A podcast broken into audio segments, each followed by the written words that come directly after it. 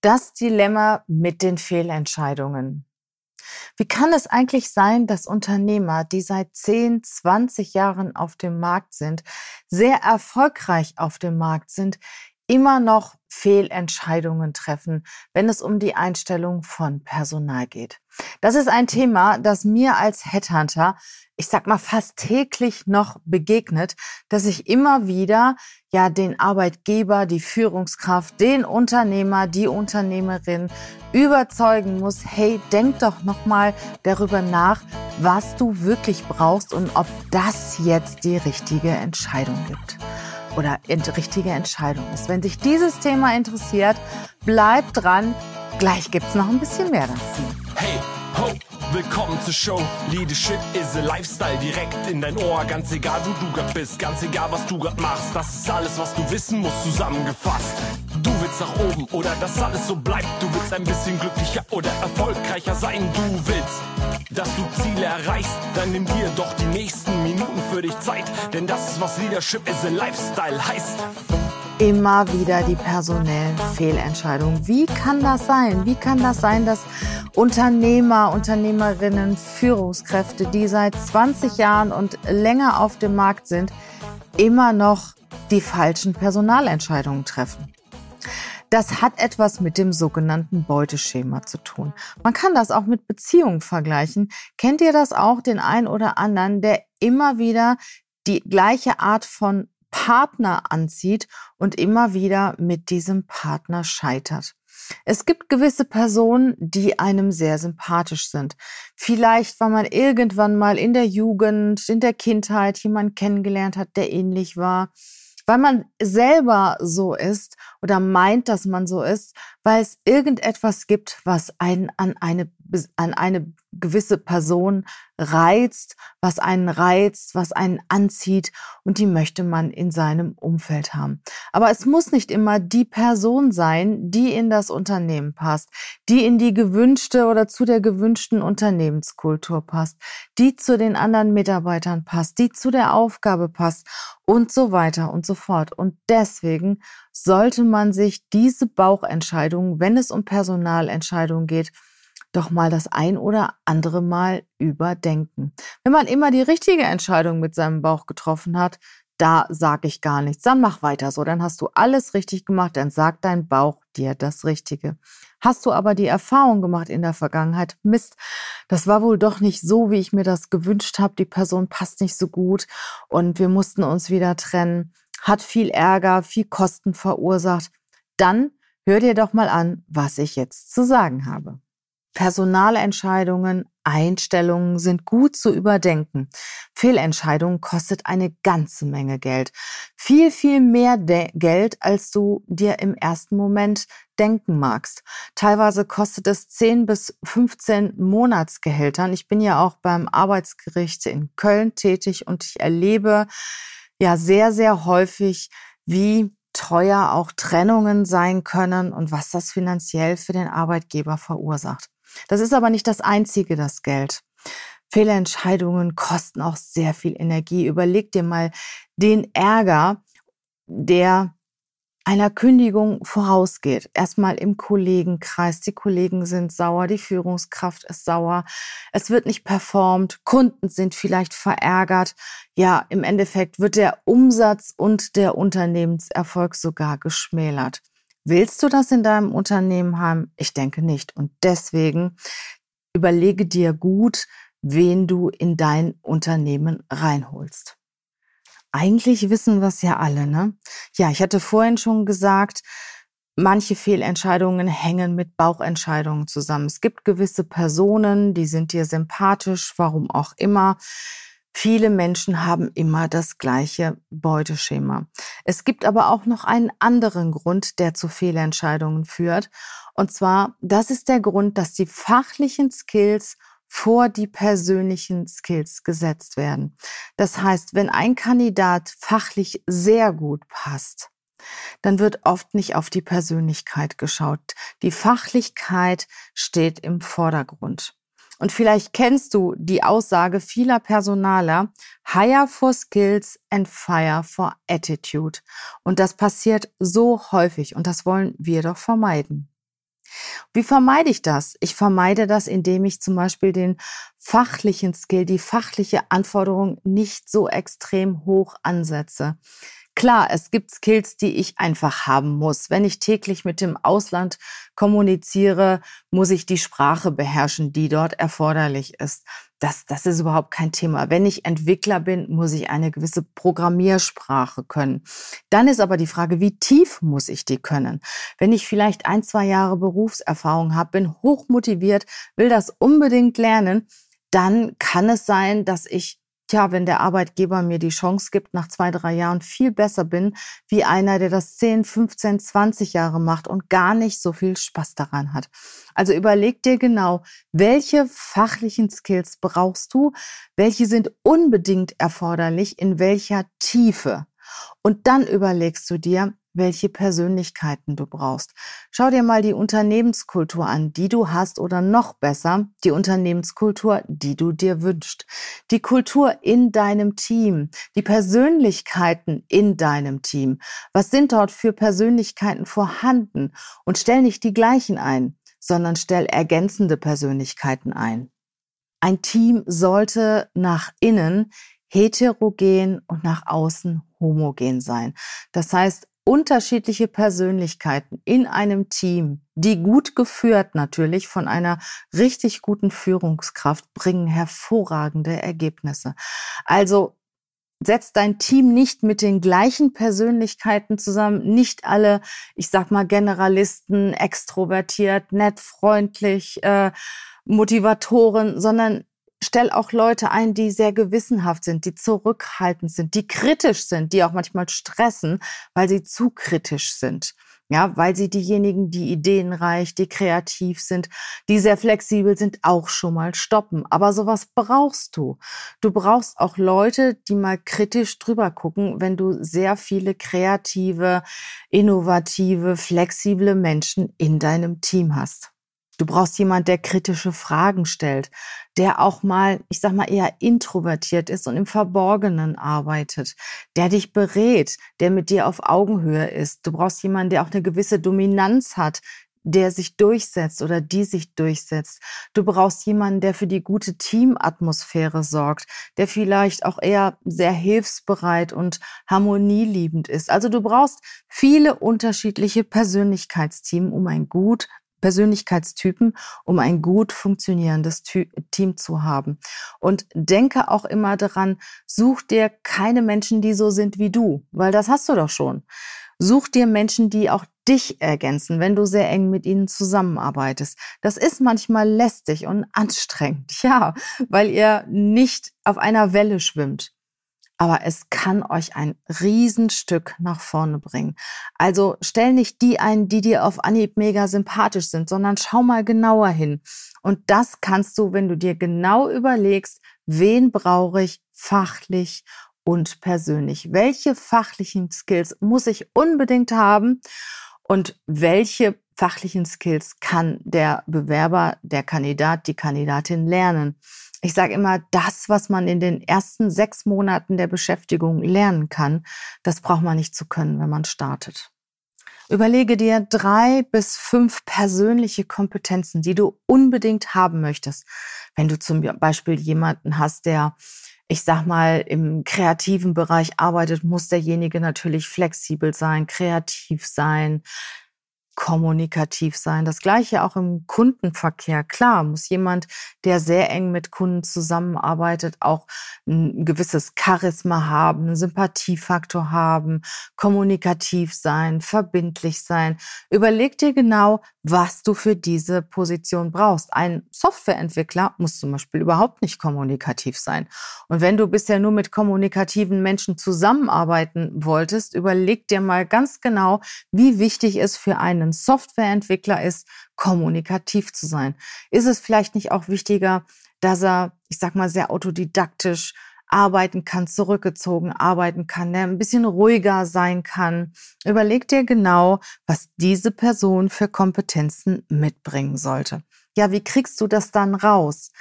Zunächst einmal kriegst du das natürlich aus dem Vorstellungsgespräch raus. Im ersten Vorstellungsgespräch empfehle ich dir schon Fragen zu stellen, die dazu führen, dass du herausbekommst, ob diese, ich sag mal, fünf Kompetenzen, persönliche Kompetenzen, die du dir vorher überlegt hast, ob diese Kompetenzen vorhanden sind. Mit welchen Fragen kriegst du das raus? Lass dir Beispiele geben aus der Vergangenheit. Stelle keine hypothetischen Fragen. Also frage zum Beispiel, wann haben Sie sich in der Vergangenheit durchgesetzt? Entgegen der Meinung Ihres Chefs zum Beispiel oder Ihrer Kollegen. Was haben Sie umgesetzt, obwohl Ihr Umfeld am Anfang da nicht so begeistert von war? Oder Erzählen Sie uns mal von Ihrem letzten Konflikt. Wie sind Sie damit umgegangen? Wie war die Situation? Wie war Ihre Reaktion? Wie war anschließend das Ergebnis? Lass dir Beispiele aus der Vergangenheit erzählen und stelle keine hypothetischen Fragen. Stelle keine Frage wie, wenn Sie jetzt zum Beispiel einen Konflikt hätten, wie würden Sie dann damit umgehen? Ne? Das ist etwas, da kann der Bewerber sehr gut konstruieren, sondern frage wirklich, Situationen ab, die in der Vergangenheit gewesen sind. Ja, dann frage zum Beispiel nach den Wünschen der Bewerber. Welche Kollegen, welche Chefs wünschen Sie sich? Mit welchen Kollegen arbeiten Sie besonders gerne zusammen? Mit welchen Chefs arbeiten Sie gerne zusammen? Welche Chefs stressen Sie? Welche Arbeitsumgebung brauchen Sie?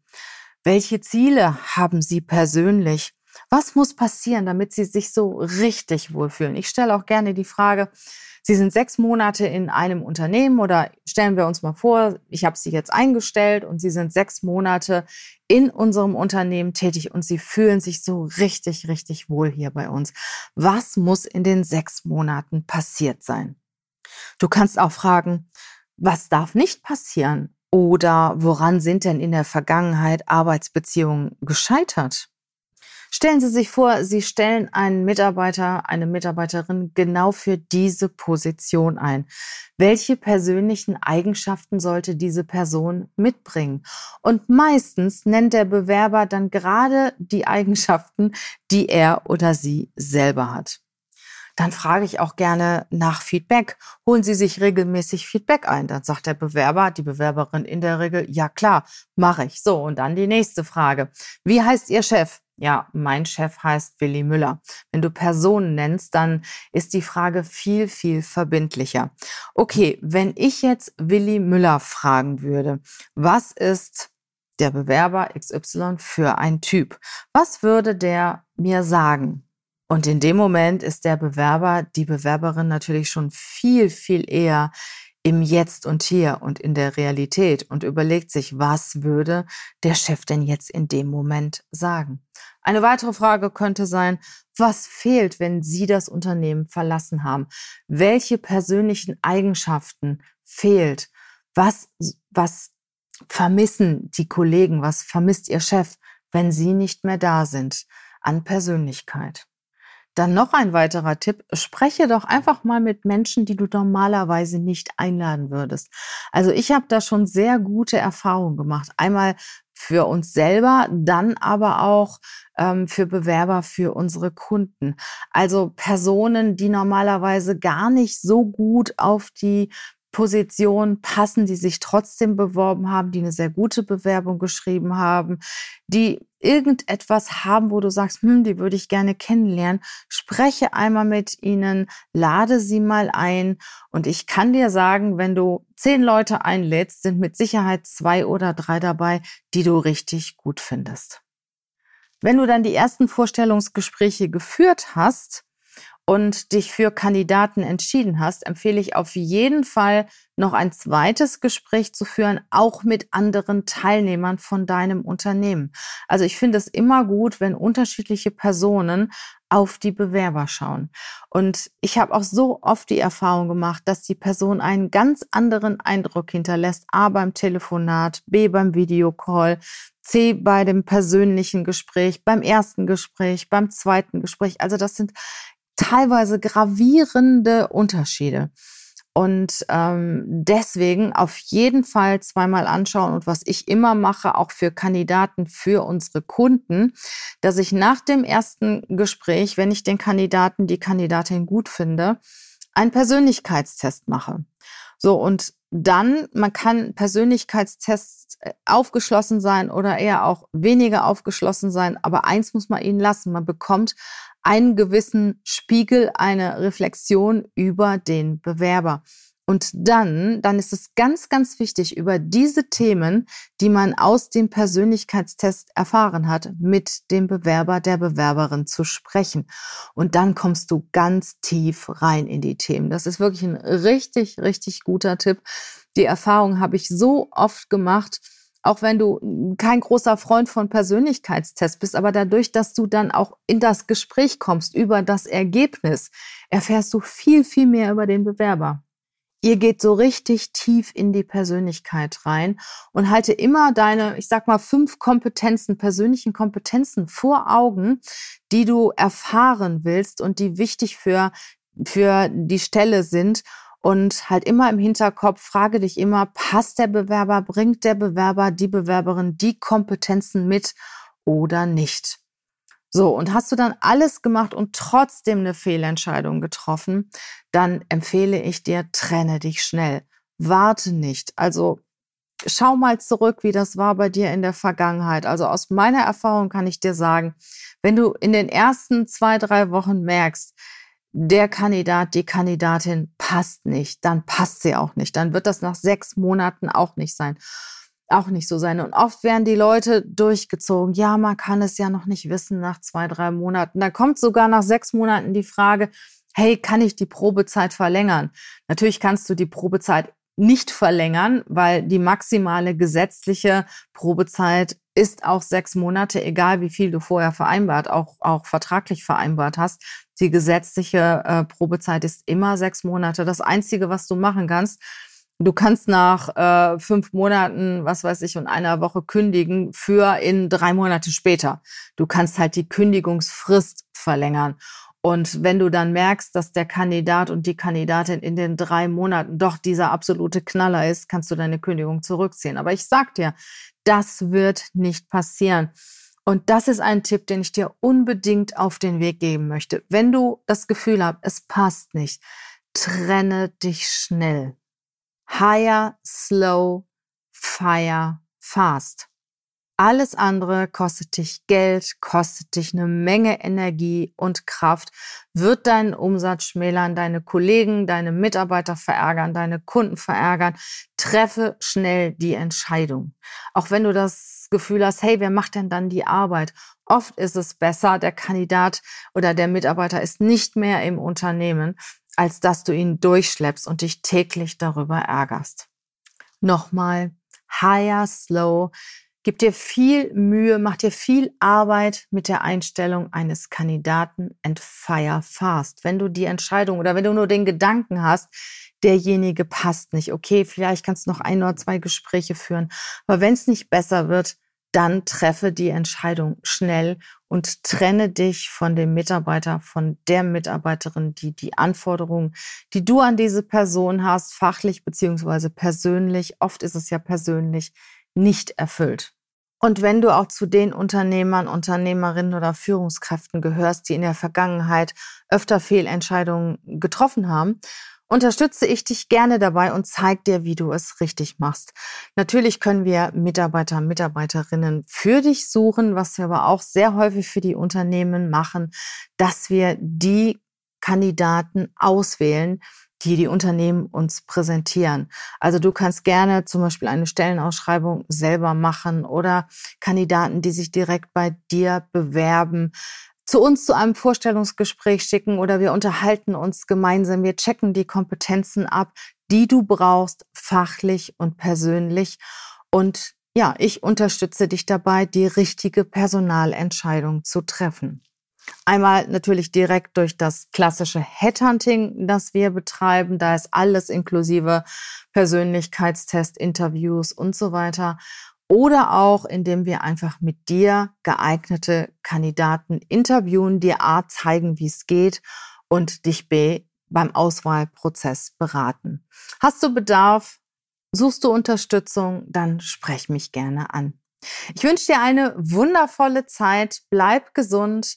Genieße den Sommer, sofern er denn auch bald wiederkommt. Ich schaue jetzt aus dem Fenster und sehe einen ja sehr hohen Wasserstand im Rhein. Ich hoffe, dass er die nächsten Tage nicht über die Reling kommt. Ich denke, der, der Regen wird wieder zurückgehen. Ich hoffe es einfach. Ich freue mich wieder auf ja, Sonnenschein, auf Abende im Biergärten und ich bin sicher, es wird kommen. Ja, ich wünsche dir eine gute Zeit. Danke, dass du bis jetzt dabei geblieben bist, zugehört hast und ich bin mir sicher, wir hören uns bald wieder. Tschüss.